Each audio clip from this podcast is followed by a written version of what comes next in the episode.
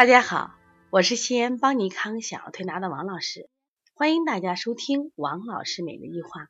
王老师每日一话是西安邦尼康小儿推拿咨询有限公司自二零一六年一月一日向全社会开放的一档公益的育儿栏目。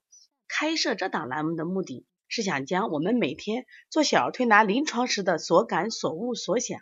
能及时的分享给广大的育儿妈妈以及小儿推拿的同行们，希望对你们有所帮助，有所启发。今天呢，我想分享的一篇文章是“智慧妈妈才有健康的孩子”。那这个题目是我起的，它的原文是啥？他说是坚持科学喂养，科学育儿做到了。那今天我们这个里面的主人公是我们云南普洱的蜜油妈。这个小蜜油妈妈呢，她是在孩子才。呃，五六个月的时候就跟着我们一直学习。那么他实际上这篇文章呢，他讲了自己在学习的过程中遇到的一些困惑，包括自己的坚持，到今天蜜油的健康成长。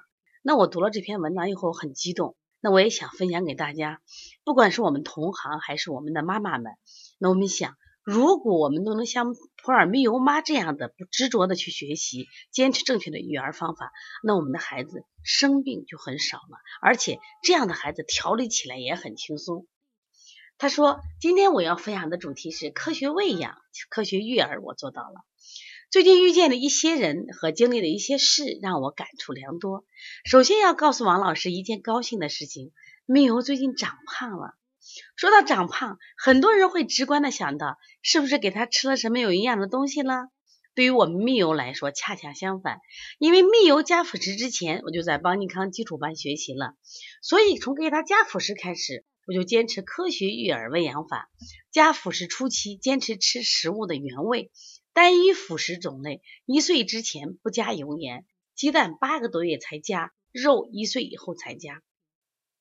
而这一切，无论是在娘家人还是在婆家人看来都是另类的，甚至是可笑的。但就是这些坚持，让我在养育蜜油的路上创造了一个又一个的奇迹，变许多的不可能为可能，用事实征服了蜜油爸和蜜油奶奶。有人说，小孩子断母乳必须要和妈妈隔离，不然呢很难断。蜜油断母乳，我们寸步不离。通过讲道理，晓之以情，动之以理，持之以恒，虽然也哭得撕心裂肺，但是用了五天四夜，新时代断奶方法，我们做到了。有人说，孩子长身体，断了母乳不喝奶，缺钙怎么办？蜜油断了母乳，没喝过一次奶粉，不缺钙，能长个儿，我们做到了。有人说多吃肉多吃鸡蛋有营养，不顿顿肉蛋孩子怎么长高长胖？没有每周四五顿肉蛋，感觉脾胃不舒服的时候就停掉。最近一个多月长胖了两斤。坚持均衡营养，我们做到了。有人说我家的孩子就爱吃肉爱喝奶爱吃香辣爱喝饮料，不给他就不吃饭了。蜜油从小口味清淡，跟什么吃什么，从来不挑食，也不吃零食，吃个馒头都能吃得很香。我们做到。有人说我家的孩子都是父母或者爷爷奶奶、姥姥姥爷追着喂饭，他还那么小，怎么会自己吃呢？蜜油从一岁两个月开始，我们训练他自己坐在小餐桌上吃饭，从开始的一碗饭会撒了三分之二，到后来逐渐撒的饭越来越少，到现在基本。不撒，即使撒在桌子上或者是饭兜里，都会自己捡起来吃了。从小学会学会自理、勤俭节约，我们做到了。有人说有尿不湿呢，这都什么年代了，还给孩子把屎把尿？蜜油最近断尿不湿，在这次。彻底断之前，我有意识的训练他每天晨起先拉粑粑的习惯。一岁半能独立端着上蹲着上厕所。最近撤掉尿不湿后，就每天在他耳边念叨：要撒尿尿叫妈妈，要拉臭臭叫妈妈。用了五天，他从第一天的毫无意识，随时想尿就尿，一天尿湿了八条裤子，到现在撒尿变得有规律可循，也学会了想撒尿就边往厕所。边叫妈妈，用科学的方法告别尿不湿，我们做到了。有人说，孩子发烧了、咳嗽了就应该到医院，该吃药吃药，该打针打针。密欧出生到现在，因为坚持科学喂养，坚持推拿保健，坚持粗糙放养，体质逐渐好转。目前为止，有过一次咳嗽，一次腹泻，两次发烧。除了没学习之前的那次咳嗽和腹泻，让他吃了抗生素，后来的两次发烧，完全是靠着推拿和物理降温的方式成功退烧，让他的免疫力又增强了许多。王老师坚持经常说，生活在中西医结合的时代，任何医疗手段都具有其局限性。面对孩子生病，重观察不慌张，重筛查不盲目，重坚持不气馁。我们做到了。很多事情不是我们做不到，而是我们不想做。很多问题其实也只是习惯问题，许多人就是被自己的意念打败的。上面罗列的这些具有代表意义的事件，都是有力的证据。我发现当今社会有两种奇怪的现象，一种是以我为代表的新时代妈妈，愿意学习，愿意成长，愿意坚持科学喂养，尝试绿色疗法。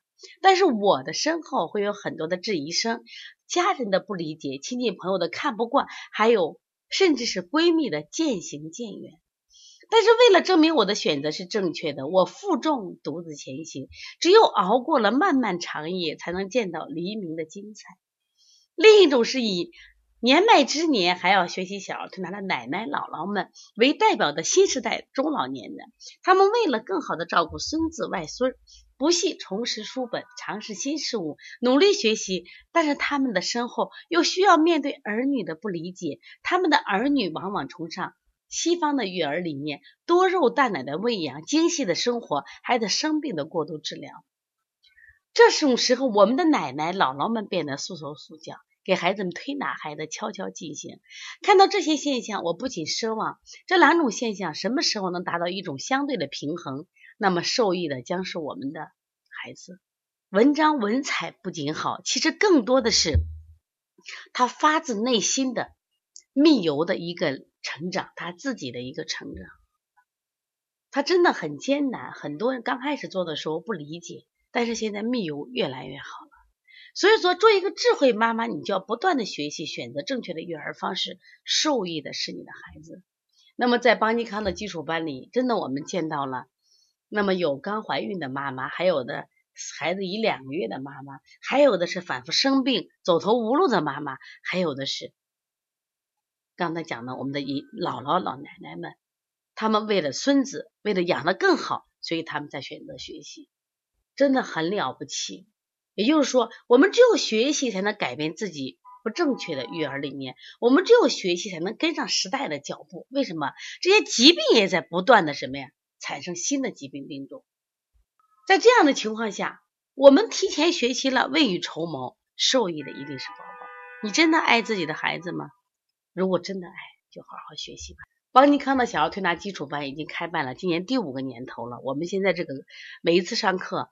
那我们有多少人呢？我们有一千二百多个学员在听课。那么这一千二百个人，他们在不断的成长和进步。那么他们受益了，他们也帮到很多的人。那希望大家好好学习。另外，我想告诉大家，现在因为新型疾病导致这个很多儿童生病，因此在八月的三十一号、九月的一号、二号，邦尼康将举行第三次技术论坛。当时我们现在定的课题就是小儿抽动症和多动症的四合一疗法加香庭培训。香庭培训呢，实际上是在调疗调理小儿心理上非常非常好的一种疗法。